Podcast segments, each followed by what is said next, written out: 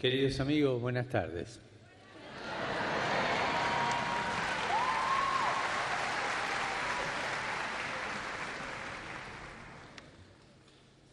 Eh, yo escribí esto en base a las preguntas que me llegaron, que no son todas las que hicieron ustedes.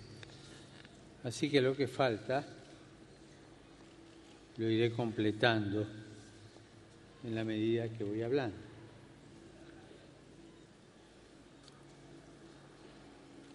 De tal manera que en la medida que yo pueda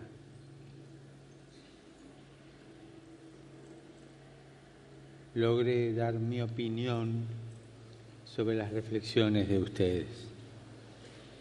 Y estoy contento de estar con ustedes, representantes de la sociedad civil, para compartir esos sueños, ilusiones de un futuro mejor y problemas. Agradezco a Monseñor Adalberto Martínez Flores, secretario de la Conferencia Episcopal del Paraguay, esas palabras de bienvenida que me ha dirigido en nombre de todos. Y agradezco a las seis personas que han hablado.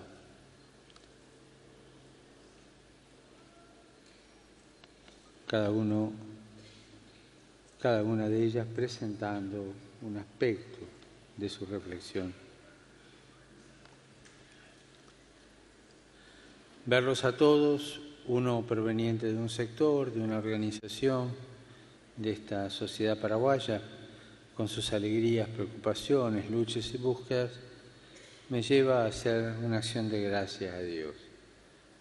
O sea, parece que Paraguay no está muerto. Gracias a Dios.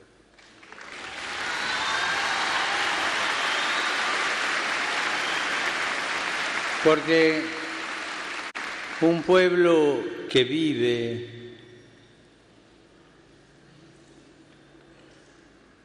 un pueblo que no mantiene vivas sus preocupaciones, un pueblo que vive en la inercia de la aceptación pasiva, es un pueblo muerto. Por el contrario, veo en ustedes la savia de una vida que corre y que quiere germinar. Y eso siempre Dios lo bendice. Dios siempre está a favor de todo lo que ayude a levantar, mejorar la vida de sus hijos. Hay cosas que están mal, sí. Hay situaciones injustas, sí. Pero verlos y sentirlos me ayuda a renovar la esperanza en el Señor que sigue actuando en medio de su gente. Ustedes vienen desde distintas miradas, distintas situaciones y búsquedas todos juntos forman la cultura paraguaya. Todos son necesarios en la búsqueda del bien común. En las condiciones actuales de la sociedad mundial, donde hay tantas iniquidades y cada vez más las personas son descartables, verlos a ustedes aquí es un regalo.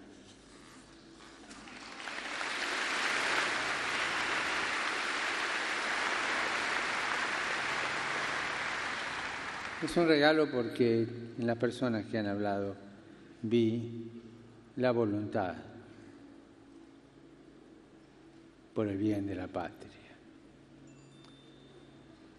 Con relación a la primera pregunta, me gustó escuchar en la boca de un joven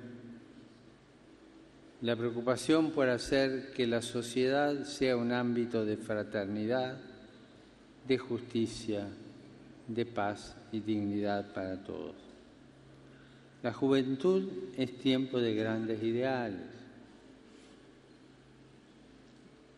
A mí me viene decir muchas veces que me da tristeza ver un joven jubilado.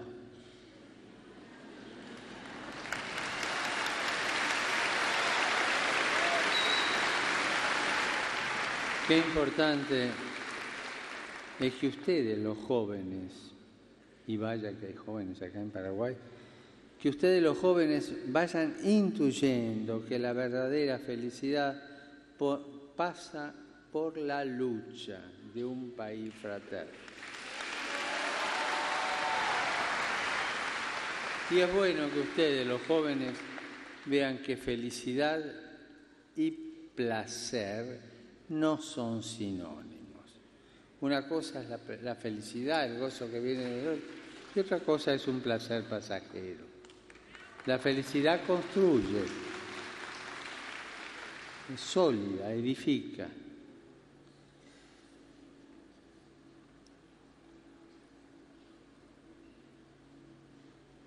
La felicidad exige compromiso y entrega. Son muy valiosos y por eso el compromiso, la entrega, son muy valiosos y no son como para andar por la vida como anestesiados. Paraguay tiene abundante población joven y es una gran riqueza. Por eso pienso que lo primero que se ha de hacer es evitar que esa fuerza se apague, esa luz que hay en sus corazones desaparezca y contrarrestar la creciente mentalidad que considera inútil y absurdo aspirar a cosas que valen la pena. No, que no te metas, no. No, eso, eso no se arregla más. Esa mentalidad que pretende ir más adelante es considerada como absurda.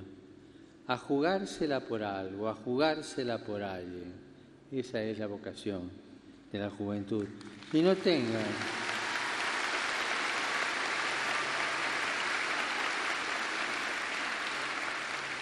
No tengan miedo de dejar todo en la cancha. Jueguen limpio, jueguen con todo. No tengan miedo de entregar lo mejor de sí. No busquen el arreglo previo para evitar el cansancio, la lucha.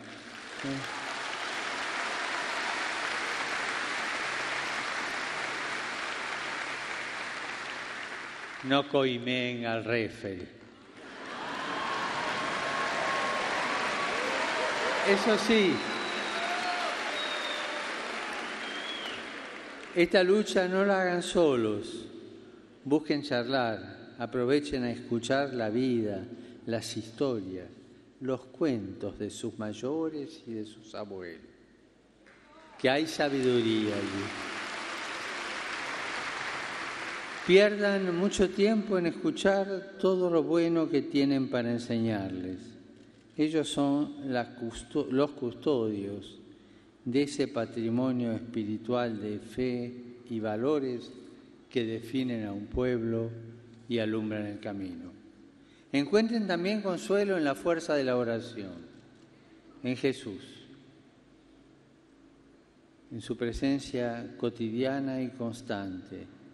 Él no defrauda. Jesús invita a través de la memoria de su pueblo es el secreto para que su corazón, el de ustedes, se mantenga siempre alegre en la busca de fraternidad, de justicia, de paz y dignidad para todos. Que esto puede ser un peligro. Sí, sí, yo quiero fraternidad, justicia, paz, dignidad, pero puede convertirse en un nominalismo. Pura palabra. No, la la fraternidad, la justicia, la paz y la dignidad son concretas. Si no, no sirven. Son de todos los días. Se hacen todos los días.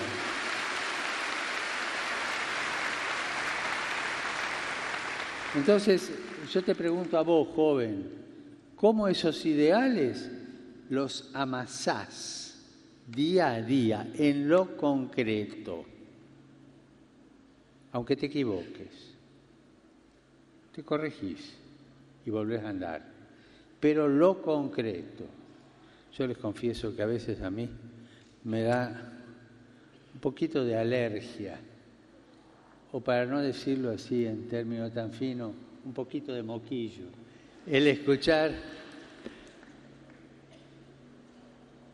discursos grandilocuentes con todas estas palabras. Cuando uno conoce a la persona que habla, dice, qué mentiroso que sos.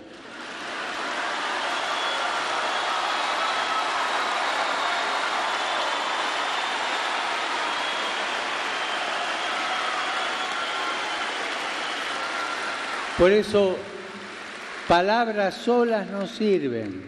Si vos decís una palabra, comprometete con esa palabra, amasá día a día, día a día. Sacrificate por, por eso, comprométete. ¿eh? Me gustó la poesía de Carlos Miguel Jiménez que Monseñor Alberto ha citado. Creo que resume muy bien lo que he querido decirle. Sueño un paraíso sin guerra entre hermanos, rico en hombres sanos de alma y corazón, y un Dios que bendice su nueva ascensión. Sí, es un sueño. Y hay dos garantías. Que el sueño se despierte y sea realidad de todos los días y que Dios sea reconocido como la garantía de la dignidad nuestra como.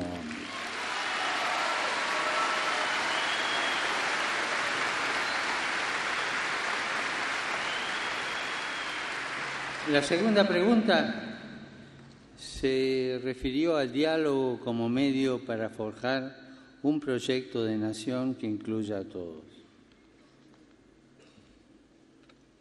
El diálogo no es fácil.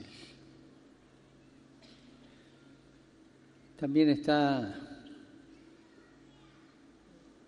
el diálogo teatro, es decir, representemos al diálogo, juguemos al diálogo y después hablamos entre nosotros dos, entre nosotros dos y aquello quedó borrado.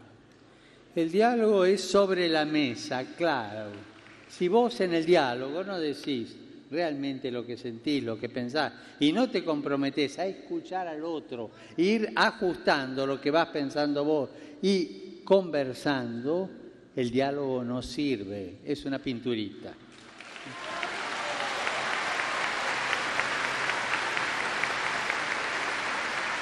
Ahora también es verdad que el diálogo no es fácil. Hay que superar muchas dificultades y a veces parece que nosotros nos, empecinamos en hacer las cosas más difíciles todavía. Para que haya diálogo es necesaria una base fundamental, una identidad. ¿Cierto? Por ejemplo, yo pienso en el diálogo nuestro, el diálogo interreligioso, ¿no? donde representantes de las diversas religiones hablamos nos reunimos a veces para hablar y, los puntos de vista. Pero cada uno habla desde su identidad. Yo soy budista, yo soy evangélico, yo soy ortodoxo, yo soy católico.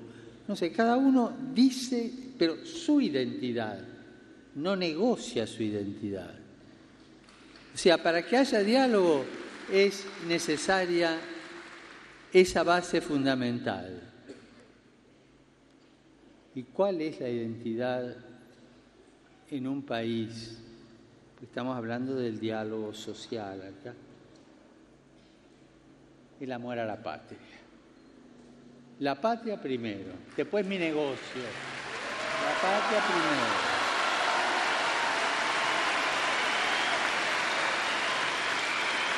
Y esa es la identidad. Entonces yo desde esta identidad voy a dialogar.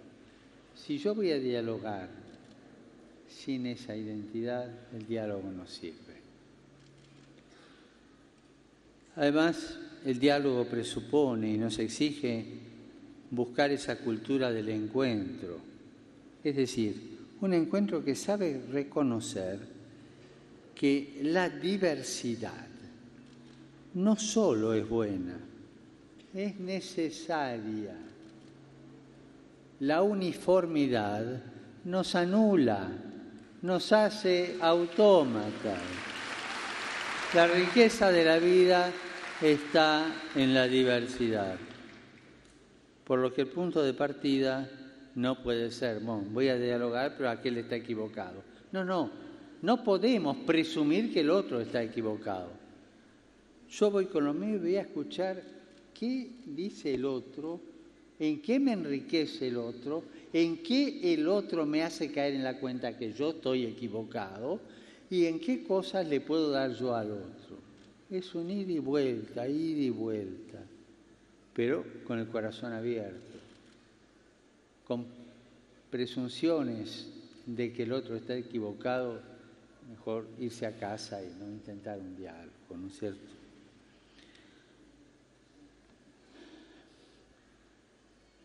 El diálogo es para el bien común y el bien común se busca desde nuestras diferencias, dándole posibilidad siempre a nuevas alternativas. Es decir, busca algo nuevo. Siempre, cuando hay verdadero diálogo, se termina en un, permítame la palabra, pero la digo noblemente, en un acuerdo nuevo donde todos nos pusimos de acuerdo en algo.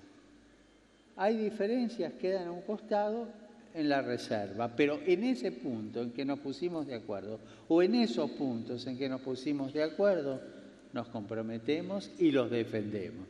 Es un paso adelante. Esa es la cultura del encuentro.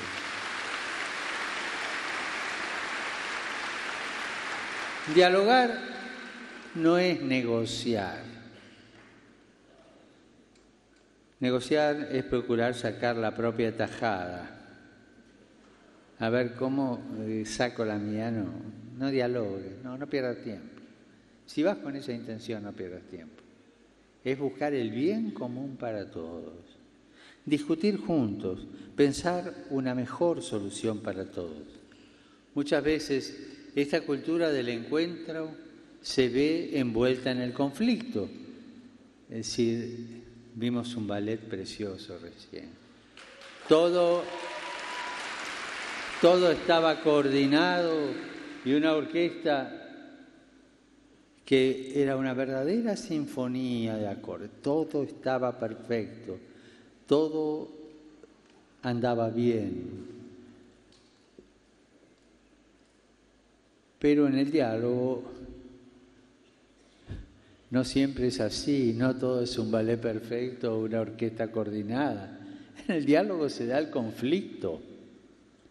Y es lógico y esperable.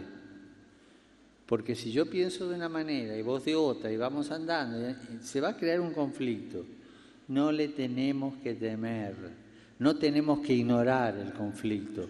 Por el contrario, somos invitados a asumir el conflicto. Si no asumimos el conflicto uno de cabeza que vaya con su idea a su casa, yo me quedo con la mía, no podemos dialogar nunca. Y esto significa aceptar sufrir el conflicto, resolverlo y transformarlo en un eslabón de un nuevo proceso. O sea, vamos a dialogar, hay conflicto, lo asumo, lo resuelvo y es un eslabón de un nuevo proceso. Hay un principio que nos tiene que ayudar mucho. La unidad es superior al conflicto.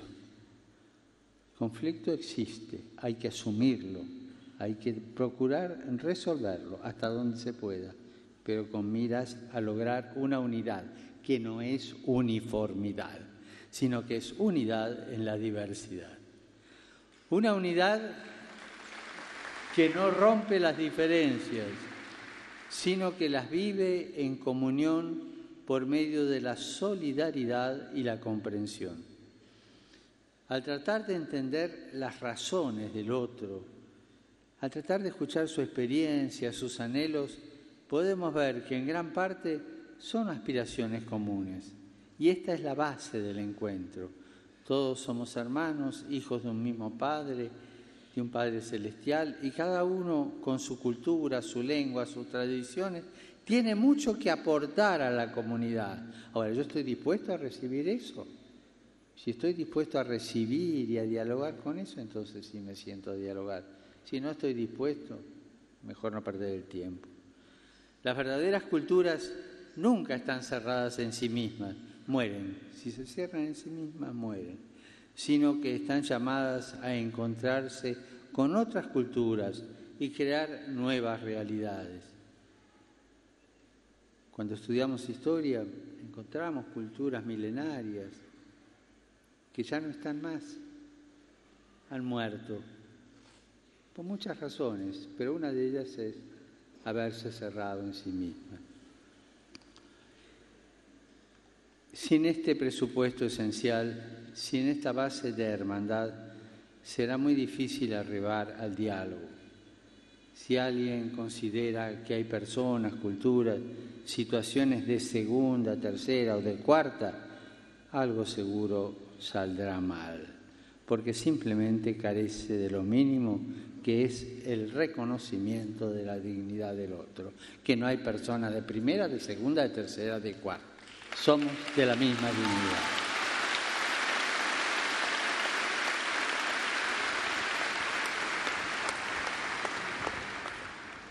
Y esto me da pie para responder a la inquietud manifestada en la tercera pregunta, acoger el clamor de los pobres para construir una sociedad más inclusiva. Es curioso, eh, el egoísta se excluye. Nosotros queremos incluir. Acuérdense la parábola del hijo pródigo. Ese hijo que le pidió la herencia al padre, se llevó toda la plata, la malgastó en la buena vida y al cabo de un largo tiempo que había perdido todo, porque le dolía el estómago de hambre, se acordó de su padre. Y su padre lo esperaba, es la figura de Dios que siempre nos espera. Y cuando lo ve venir, lo abraza y hace fiesta. En cambio, el otro hijo, el que había estado en la casa, se enoja y se autoexcluye. Yo con esta gente no me junto, yo me porté bien, yo tengo una gran cultura, estudié en tal o tal universidad, tengo esta familia y esta alcurnia, así que con estos no me mezclo. No excluir a nadie, pero no autoexcluirse, porque todos necesitamos de todo.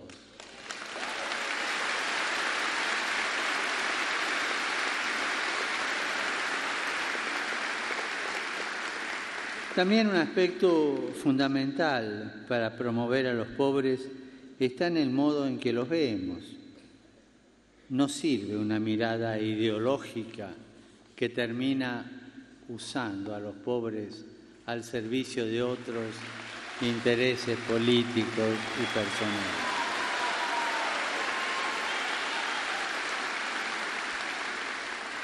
Las ideologías terminan mal no sirven. Las ideologías tienen una relación o incompleta o enferma o mala con el pueblo. Las ideologías no asumen al pueblo.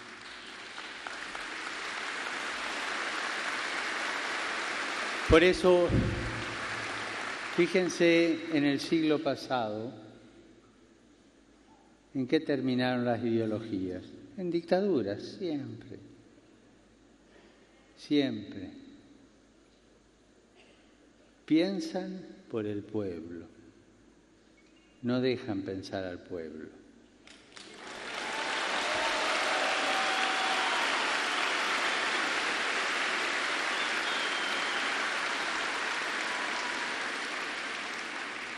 O como decía aquel agudo crítico de la ideología, cuando le dijeron, sí, pero esta gente tiene buena voluntad y quiere hacer cosas por el pueblo. Sí, sí, sí. Todo por el pueblo, pero nada con el pueblo. Estas son las ideologías. Para buscar efectivamente su bien, lo primero es tener una verdadera preocupación por su persona, estoy hablando de los pobres, valorarlos en su bondad propia, pero una valoración real exige estar dispuestos a aprender de los pobres, a aprender de ellos. Los pobres tienen mucho que enseñarnos en humanidad, en bondad, en sacrificio, en solidaridad. Los cristianos además tenemos un motivo mayor para amar y servir a los pobres, porque en ellos tenemos el rostro, vemos el rostro y la carne de Cristo que se hizo pobre para enriquecernos con su pobreza.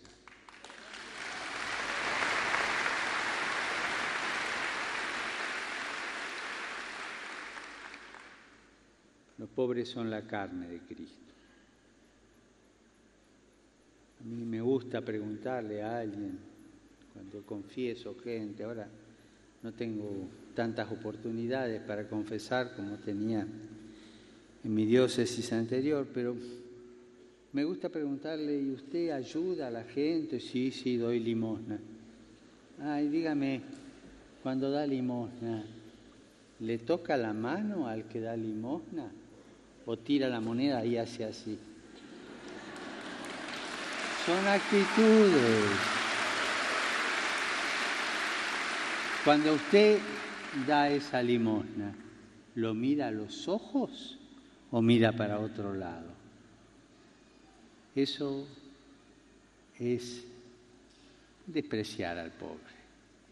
Son los pobres. Pensemos bien. No. Es uno como yo. Y si está pasando un mal momento, por miles de razones, económicas, políticas, sociales o personales, yo podría estar en ese lugar y podría estar deseando que alguien me ayude.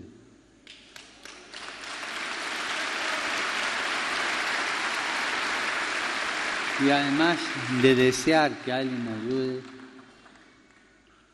si estoy en ese lugar, tengo el derecho de ser respetado. Respetar al pobre no usarlo como objeto para lavar nuestras culpas.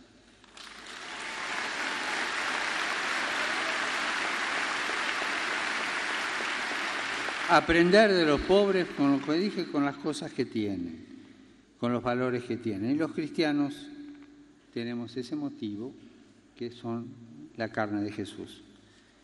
Ciertamente es muy necesario para un país el crecimiento económico y la creación de riqueza, y que ésta llegue a todos los ciudadanos sin que nadie quede excluido. Eso es necesario. La creación de esta riqueza debe estar siempre en función del bien común de todos y no de unos pocos.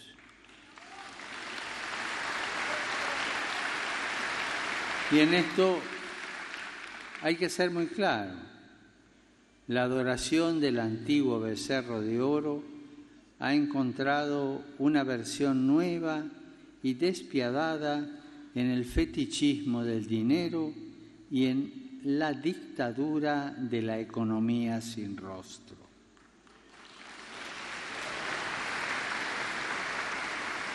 Las personas cuya vocación es ayudar al desarrollo económico, tienen la tarea de velar para que éste siempre tenga rostro humano. El desarrollo económico tiene que tener rostro humano, no a la economía sin rostro. Y en sus manos está la posibilidad de ofrecer un trabajo a muchas personas y dar así una esperanza a tanta familia. Traer el pan a casa, ofrecer a los hijos un techo, ofrecer salud y educación son aspectos esenciales de la dignidad humana. Y los empresarios, los políticos, los economistas deben dejarse interpelar por ellos. Les pido que no cedan a un modelo económico idolátrico que necesita sacrificar vidas humanas en el altar del dinero y de la rentabilidad.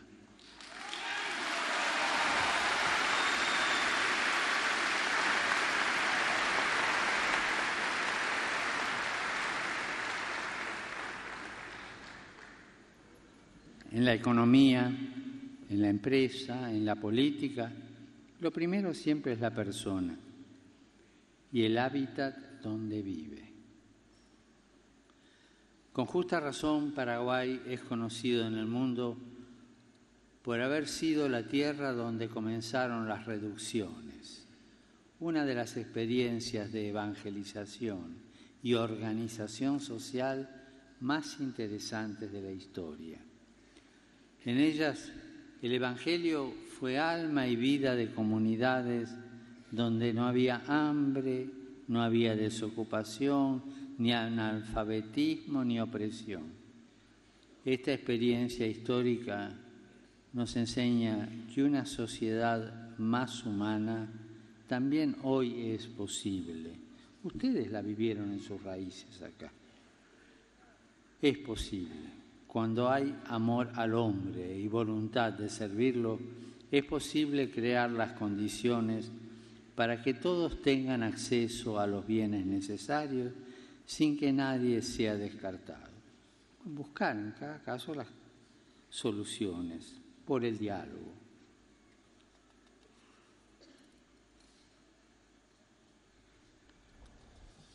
Yo estoy por terminar en lo que tenía escrito, pero no quiero que se me quede nada de lo que me han preguntado.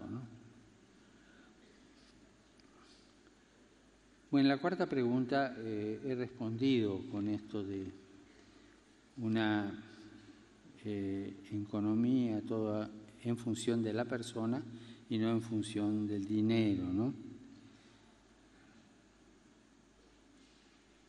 Y hablaban de la poca efectividad, la, la señora, la empresaria, hablaba de la poca efectividad de ciertos caminos. Y mencionaba uno que yo había mencionado en la Evangelii Gaudium, que es el populismo irresponsable, ¿no es cierto? Y parecen que no dan efecto, ¿no? Que, hay tantas teorías. ¿Cómo hacerlo? Creo que con esto que digo de una economía con rostro humano, está la inspiración para responder a esa pregunta. En la quinta cultura eh, creo que habría eh, la respuesta eh, está dada a lo largo de lo que dije cuando hablé de las culturas.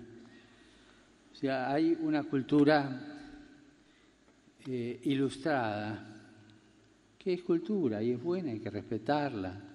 ¿cierto? Hoy, por ejemplo, eh, en, en una parte del ballet se tocó música de una cultura ilustrada y es buena. Pero hay otra cultura que tiene el mismo valor, que es la cultura de los pueblos de los pueblos originarios, de las diversas etnias, una cultura que me atrevería a llamarla, pero en el buen sentido, una cultura popular. Los pueblos tienen su cultura y hacen su cultura. Es importante ese trabajo por la cultura en el sentido más amplio de la palabra. No es cultura solamente haber estudiado o poder gozar de, un concierto o, leer un libro eh, interesante, sino también es cultura mil cosas. Hablaban del tejido de Ñandutí, por ejemplo, eso es cultura. Y es cultura nacida del pueblo. Por poner un ejemplo, cierto?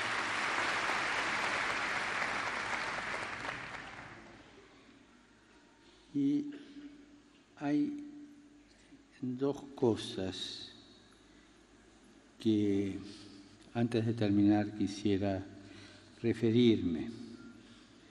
Y en esto, eh, como hay políticos aquí presentes, eh, incluso está el presidente de la República, lo digo fraternalmente, ¿no? Alguien me dijo, mire, eh, fulano de tal está secuestrado por el ejército, haga algo, ¿no?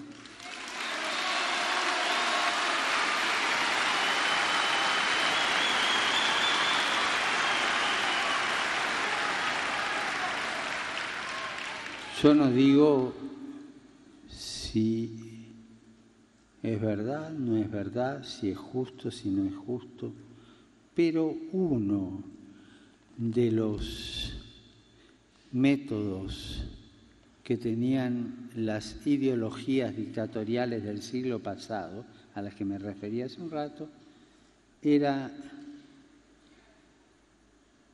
apartar a la gente, o con el exilio, o con la prisión, o en el caso de los campos de exterminio nazis o estalinistas, la apartaban con la muerte, ¿no?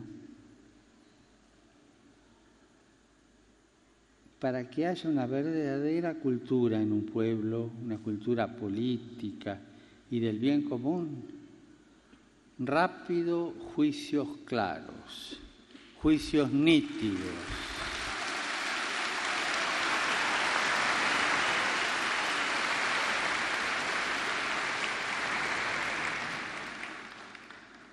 Y no, no sirve otro tipo de estratagema. La justicia nítida, clara. Eso nos va a ayudar a todos. Yo no sé si acá existe eso o no, lo digo con todo respeto. No, lo pregunto. Me me lo dijeron cuando entraba. Me lo dijeron acá. Y que pidiera por no sé qué, no y viene el apellido. Y después, después está, después, otra cosa que también por honestidad quiero decir, eh, un método que que no, da libertad a las personas para asumir responsablemente su tarea de construcción de la sociedad. Y es el chantaje. El chantaje siempre es corrupción. Si vos haces esto, te vamos a hacer esto. Con lo cual, te destruimos. La corrupción es la polilla, es la gangrena de un pueblo.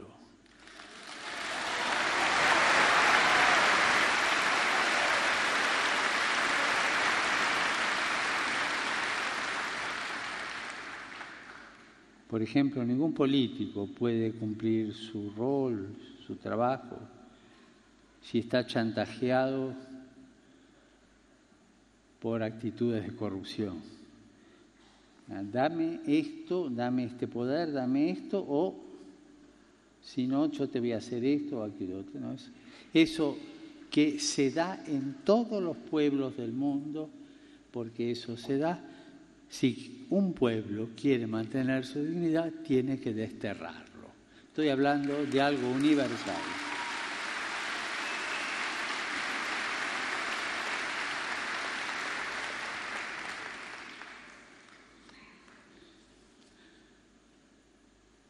Y termino. Eh, para mí es una gran alegría ver la cantidad y variedad de asociaciones que están comprometidas en la construcción de un Paraguay cada vez mejor y próspero. Pero si no dialogan no sirve para nada. Si, si chantajean, si chantajean, no sirve para nada.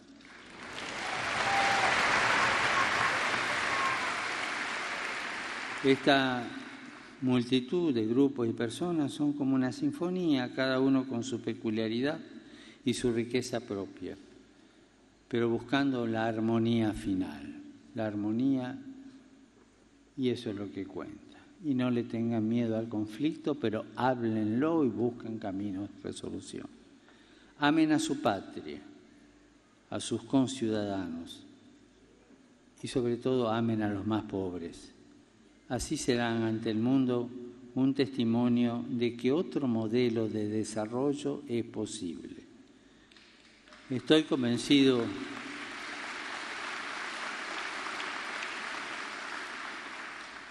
Estoy convencido por la propia historia de ustedes de que tienen la fuerza más grande que existe. Su humanidad, su fe, su amor, ese ser del pueblo paraguayo que lo distingue tan ricamente entre las naciones del mundo.